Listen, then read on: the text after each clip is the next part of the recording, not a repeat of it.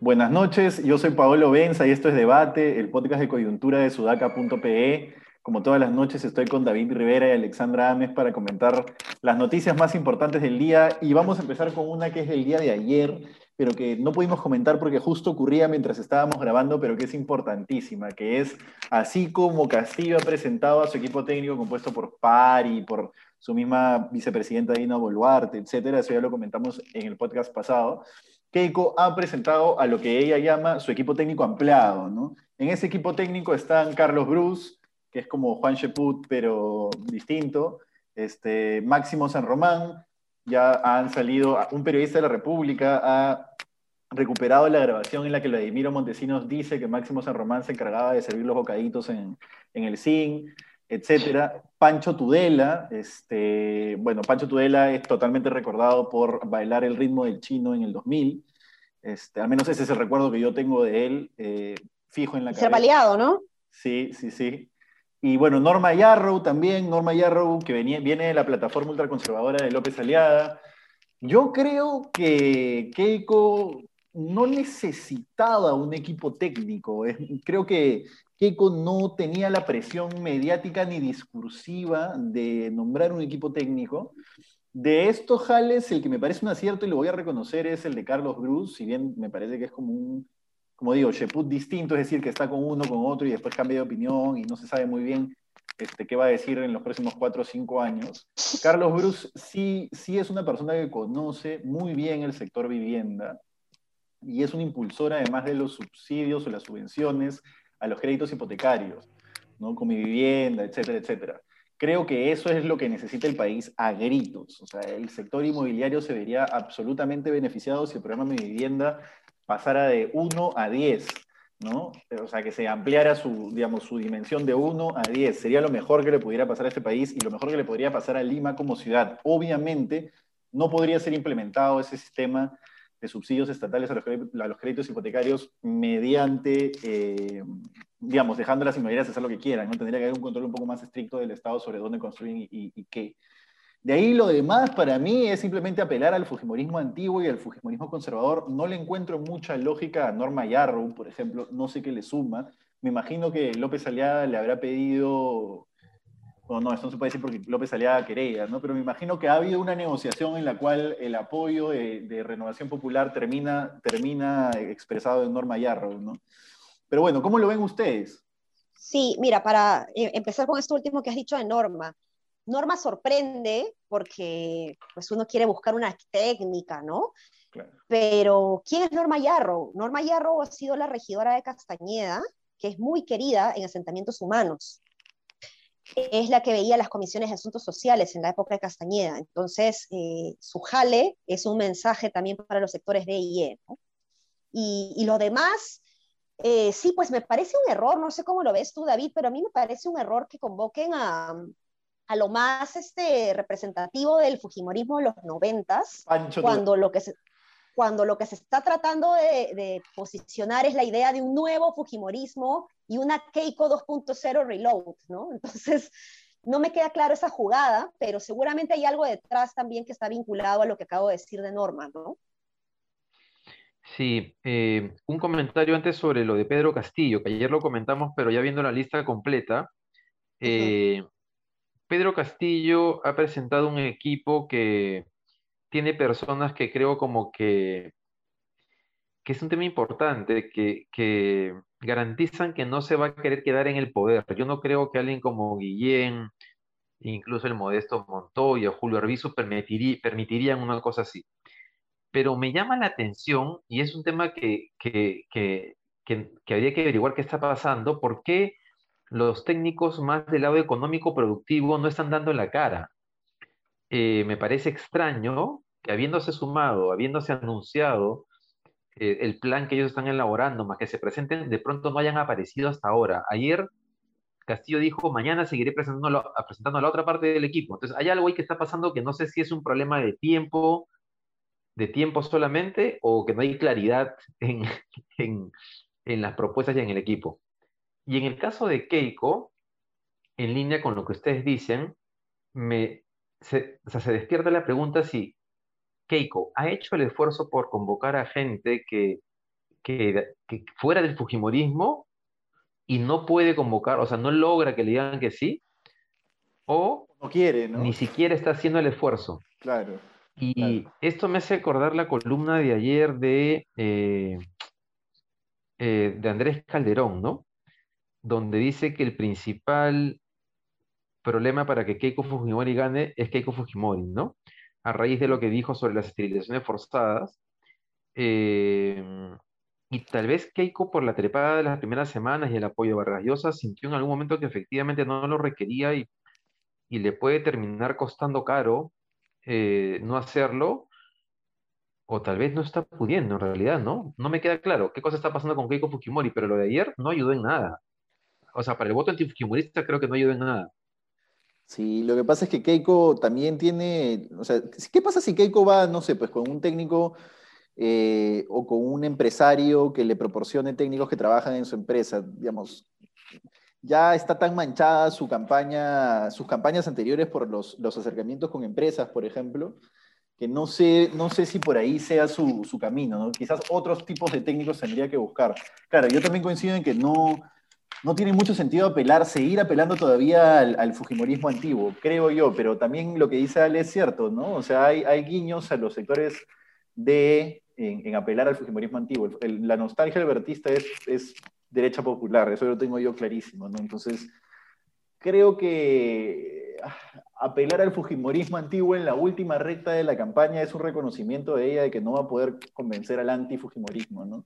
Entonces ella creo que ya quiere rascar puntos, se ha acercado bastante y parece que se va a acercar aún más. Yo creo que ella ya quiere rascar puntos y, digamos, jugarse las chances a, una apuesta 50-50, digamos, ¿no? Llegamos al día de la elección y, digamos, aprieto los dientes y a ver, creo que va por ahí. Creo que ella ya, ya aceptó y ya, ya tiene claro que el antifujimorismo no es su target. Y un cortito, un cortito sobre, sobre el equipo de Castillo. Juan Pari es el, encargado de, economía. A mí me, preocupa mucho más, te soy sincero, el programa económico de Castillo que sus credenciales democráticas, porque yo estoy convencido de que, el, digamos, si Castillo quisiera tirarle una patada a la gente de Perú Libre, a los serronistas, a los bermejistas, digamos, lo haría apenas día uno que asume el gobierno. Si quisiera tirarle una patada de igual manera a los técnicos más democráticos o o garantes, digamos, de la democracia, también lo va a hacer el día uno de su, de su nuevo gobierno si ha elegido. En cambio, si tiene un MEF que, o tiene un ministro de Economía que le sirve para mantener calmos a los mercados, para tener estabilidad, para, para lanzar bonos, para hacer proyectos eh, propuestas populistas, para implementarlas, creo que ahí sí podría tener continuidad esa persona en el MEF por lo menos durante varios meses. Y eso es importante. O sea, si él sale de presidente, los primeros seis meses para los mercados van a ser importantísimos. Sí.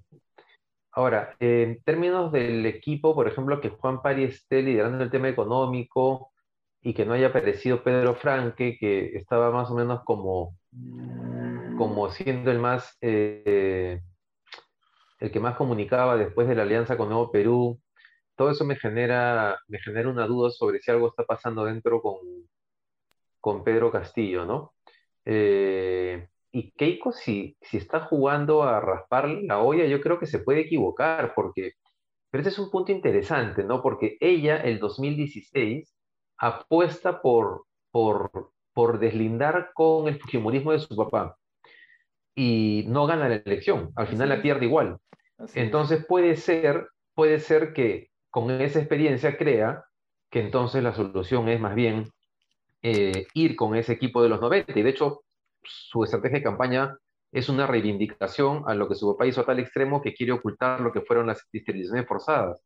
Entonces está jugando la carta contraria para ver si le funciona y vamos a ver qué pasa en las siguientes semanas. Yo tendería a creer que no, que ella se esté equivocando, porque el 2016 ella intenta deslindar, pero su gran problema es que en las últimas semanas se notó que era una mentira y por eso pierde, porque ella misma se sacó la careta.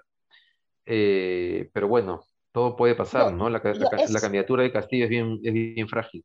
Es un buen punto el que menciona Javi, pero Yo creería que sí es una buena estrategia. No sé si sea una estrategia que le funcione, pero sí me parece una estrategia bien pensada al menos, porque en este caso, eh, ella eh, la vez anterior trató de deslindar con el Fujimorismo porque eh, sabía que eso, digamos, generaba críticas y más bien trataba de ser la candidata nueva con las propuestas nuevas y ser un partido fresco, digamos. ¿Por qué ella ahora regresa a los noventas? Por dos factores, me parece. El primero, porque estamos en un momento bien duro, que nos recuerda a los ochentas, ¿no? Los fines de los ochentas, y la necesidad de una reactivación económica urgente. Eh, lo otro, entonces esto puede ayudarnos a, recordar, digamos, que eh, cambio 90, ¿no? O el, o, el, o el, Fujimorismo generó un cambio de reactivación económica. Es lo que recordamos más allá, de, evidentemente, de las esterilizaciones forzadas y todo el abuso vinculado a los derechos humanos em, y la corrupción, etcétera. Está tratando de recordar por si acaso nosotros reactivamos el Perú, ¿no? Económicamente. Eso puede ser un punto. Y el otro es el que como ella misma es un problema, está tratando más bien de recordar lo bueno del Fujimorismo para olvidarnos un poquito de lo que ella por sí misma representa y representó estos últimos cinco años, ¿no? Qué pena, ¿no? Como candidata. o sea, qué, pena como propuesta de segunda vuelta, digo, ¿no? Tener que... No, y hablando de pena, perdóname que te interrumpa, pero la mayoría de los que, cuando en la pregunta esta de por qué votarías por ella, es porque su papá hizo buenas cosas. Entonces, a mí como candidata yo me sentiría muy mal, digamos, de que, bueno, pero no creo que en términos prácticos ella se sienta muy mal, ¿no? Claro. Ahora. No, no, ella lo que quiere, ella lo que quiere es ganar, ¿no? No importa cómo, ese es el objetivo. Este, sí, dale, Pablo. No, nada, lo otro que quería comentar es que, eh, como reseña el comercio, Pedro Castillo en un mitin en Ayacucho ha planteado una constitución que permita revocar congresistas, incluso al propio presidente de la República, ¿no? Y ha repetido esta muletilla, que ya no sé si llamaría muletilla, pero que es la palabra pueblo. El pueblo pone a su gobierno y si el gobierno traiciona al pueblo, es el pueblo el que lo tiene que sacar, el que lo tiene que cambiar.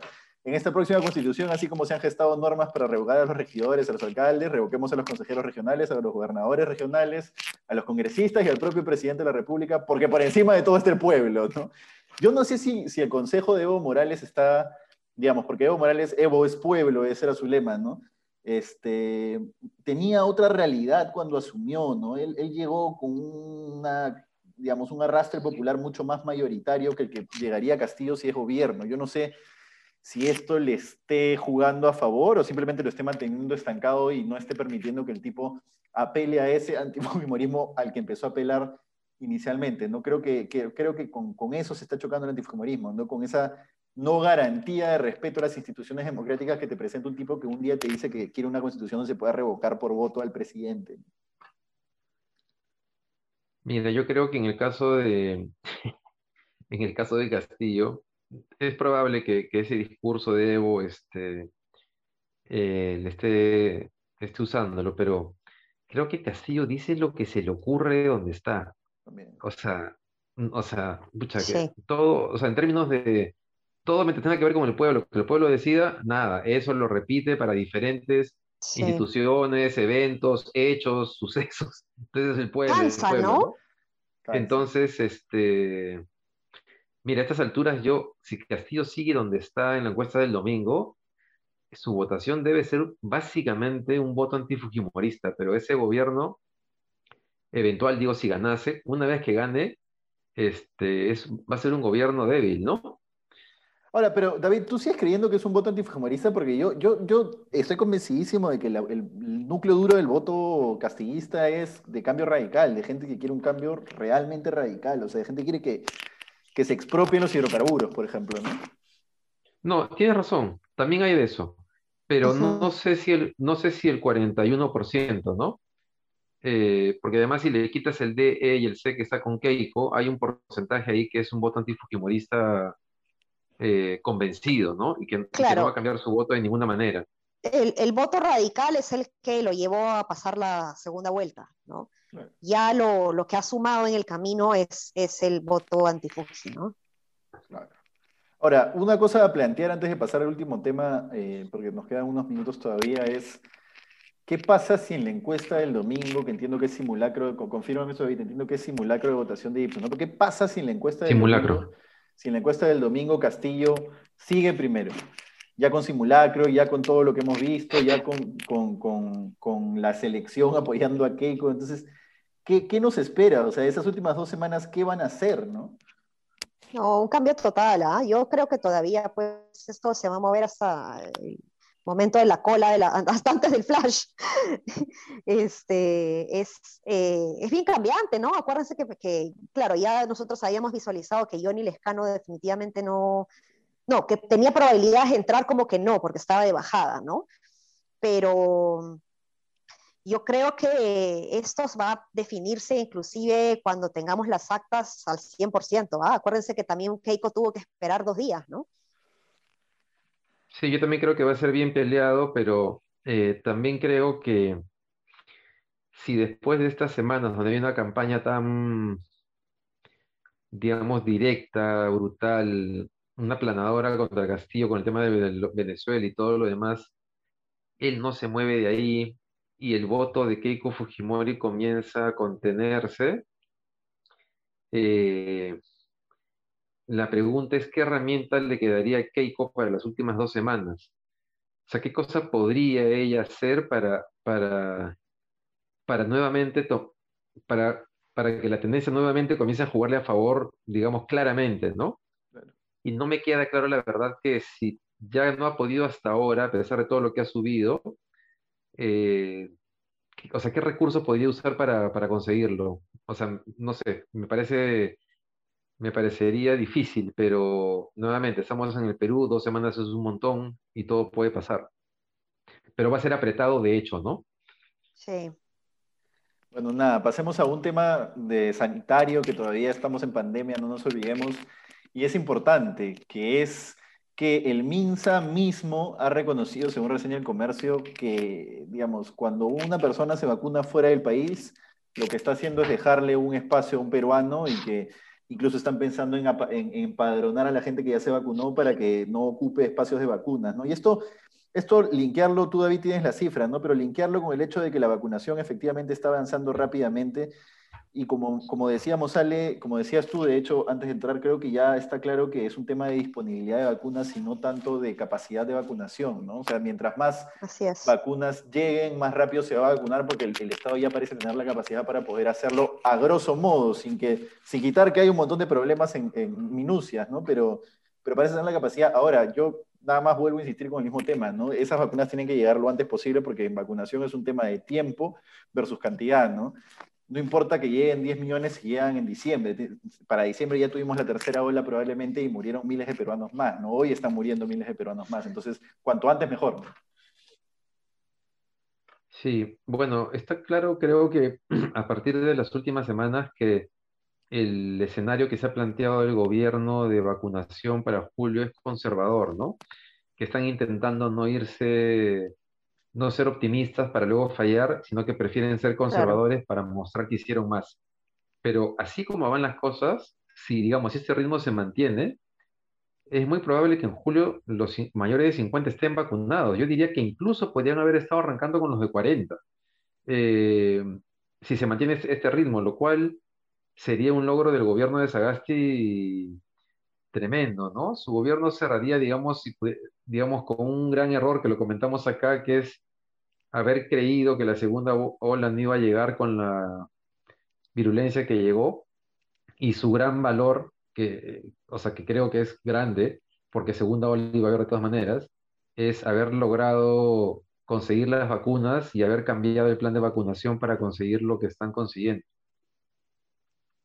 Sí, eh, hay un cuadro, ¿no? De nuestro amigo Cholega, que siempre tuitea cuadros interesantes y él pone justamente, hace un cálculo, ¿no? Una, eh, ve, la, la, muestra cómo ha sido la, la vacunación y los primeros 500 mil, las primeras 500 mil dosis se hicieron en 28 días y eh, la, el último bloque de los 500 mil se hicieron en 9 días, ¿no? Entonces es un avance eh, bien importante, bien acelerado, pues y, por eso con lo que dice Pablo es, importante, ¿no? E, era un tema más bien de disponibilidad de, de vacunas que no permitía que, que, toda la capacidad logística que puede estar diseñada ya para vacunar, lista para vacunar, pues no, no despegue, ¿no? Entonces, em, creo que se va a cumplir la meta. También coincido contigo, David, de que es una meta eh, conservadora justamente para mostrar resultados pero eh, lo que sí me parece muy relevante es justamente tener un padrón de, de vacunados en, otro país. ¿no? Creo que esto, es, esto, esto permite justamente hacer un seguimiento fino para, que, para asegurarnos de que nadie quede atrás. ¿no? Se necesita justamente eh, saber quiénes, a quiénes no se está vacunando para eh, ver la forma de llegar a ellos. ¿no?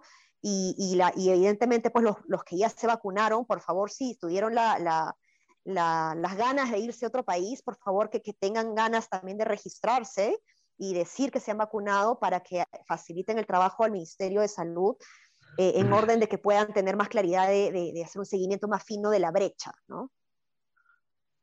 Sí, bueno, migraciones debería ayudar también a eso, ¿no? para, para, detectar los, este... Las salidas. Eh, sí, las salidas, el tiempo, el tiempo claro. de regreso. Uh -huh. este, Saben que yo, yo llevé a mi papá a vacunar ayer y a mi madre el sábado. Ah, mira y a mí me sorprendió el orden. He ido a, a, dos vacunacar diferentes, uno en Miraflores y otro en el Jockey Club. Y la verdad es que impecable todo. ¿Y tiempo, muy tranquilo. ¿Cuánto demora, David? Mm, yo me demoré en el Jockey Club más, menos todavía. Ahí me he demorado 45 minutos en total. Ah, mira. Y Anda. desde que llegué con el carro. Y, y, aquí en Bonilla me demoré una hora con mi mamá. Llegando tipo, en, en, en los dos casos he llegado tipo mediodía eh, en el auto, ¿no? Este, eh, alguien me dijo una, una, vez que pasaba corriendo por ahí que el mediodía era una buena hora porque por alguna razón la gente iba muy temprano y a partir de las 2. Entonces fui a las 12, no sé si eso habrá ayudado, ¿no? Pero claro. a, a, lo que iba con esto es que hay, hay capacidad para vacunar más. Entonces, efectivamente, cuando lleguen más vacunas, incluso van a poder acelerar el ritmo que, que estamos viendo ahora. Eh, ojalá, ojalá que siga siendo así, pues, ¿no? Sí. Oye, el último tema a comentar es un tema entre, entre deplorable, pero también ya hasta chistoso, ¿no? Ricardo Vázquez Kunze le ha respondido a Gonzalo Banda, que es este analista político arequipeño, este, que puso un tuit, mejor puesta en escena de la presentación del equipo de Castillo, ¿no? Y detalló un par de cosas y el inefable Ricardo Vázquez Kunze le puso, este provinciano acomplejado se quitó la careta, desde que empezó se le vio ladino. ¿Qué tiene Ricardo Vázquez Kunze? ¿eh? ¿Tiene algún problema? Terrible, ¿Alguna? terrible y además, además este, merece una sanción. O sea, ¿cuándo se va a empezar ya a castigar a estas personas que libremente en redes sociales cometen estos actos de, de racismo, no? Sí, es increíble. Bueno, Ricardo Vázquez Kunze está buscando pues un espacio de poder, ¿no? Este, yo no sé si se acuerdan ustedes, pero en el 2016, cuando le gana PPK, yo estaba conduciendo un programa al aire después de la elección en segunda vuelta. A ver, a ver, y entonces, eh, cuando llegamos, no, como todo era tan apretado, no sabíamos quién había ganado, ¿no? Entonces él estaba muy contento, muy tranquilo, sonriendo. Nos habló normal. Entramos al aire, salen los resultados del boca de urna, donde PPK está arriba, y de pronto, en las dos horas del programa, Ricardo Vázquez ah, decidió quedarse callado. Sí, sí, y me acuerdo que en Canal 7 era un canal con un rating modesto, pero Vázquez Kunze nos hizo la tarde, porque la gente comenzó a, a, a, comentar en redes, oye, ¿sabes qué claro, hay memes. Este, memes de la cara ¿sabes de qué dirá Vázquez hacer este Paolo Rey de esto? Recupérate los memos del 2016 de Vázquez Kunze, son memorables. Oye, pero, oye, pero David. De risa. David, porque, yo, o sea, yo, no sabía. Tú, yo estabas, recuerdo, tú estabas conduciendo ahí, yo no me acordaba de eso, ¿eh? Me acordaba de Vázquez Kunze, ¿no? Pero yo estaba ahí... conduciendo. Bueno, en sí, fin, sí, entonces ese es el personaje, ¿no? Para, para, complementar la anécdota, digamos, este, a mí me invitaron a Cuarto Poder para, para comentar la boca de urna. Y yo les dije, no, les dije, para quedar como Vázquez Kunze, si es que no me gusta el resultado. no, no, no, yo voy después, le digo, yo voy después. sí. Bueno, nada, el necesario disclaimer final, ¿no? Yo alguna vez publiqué en, en político.p, andaba de viaje de mochilero y necesitaba unos chivilines y, y, en ese momento político y Ricardo Vázquez Kunze no estaban en, en, el punto en el que están ahora, que me parece que ya perdieron totalmente la cordura, ¿no? Pero bueno, en un momento quisieron cambiar algo y le dije muchas gracias, hasta luego. Nada, eso. Ah. Eso, eso ha sido todo por hoy. Eh, se acerca cada vez más el día de la apuesta, así que vayan pensando. Muchas gracias a todos los así que nos es. escuchan, compártanos, coméntenos y nos vemos mañana eh, a la misma hora. Chao. Un abrazo, Un abrazo chao. Hasta mañana, chao, chao.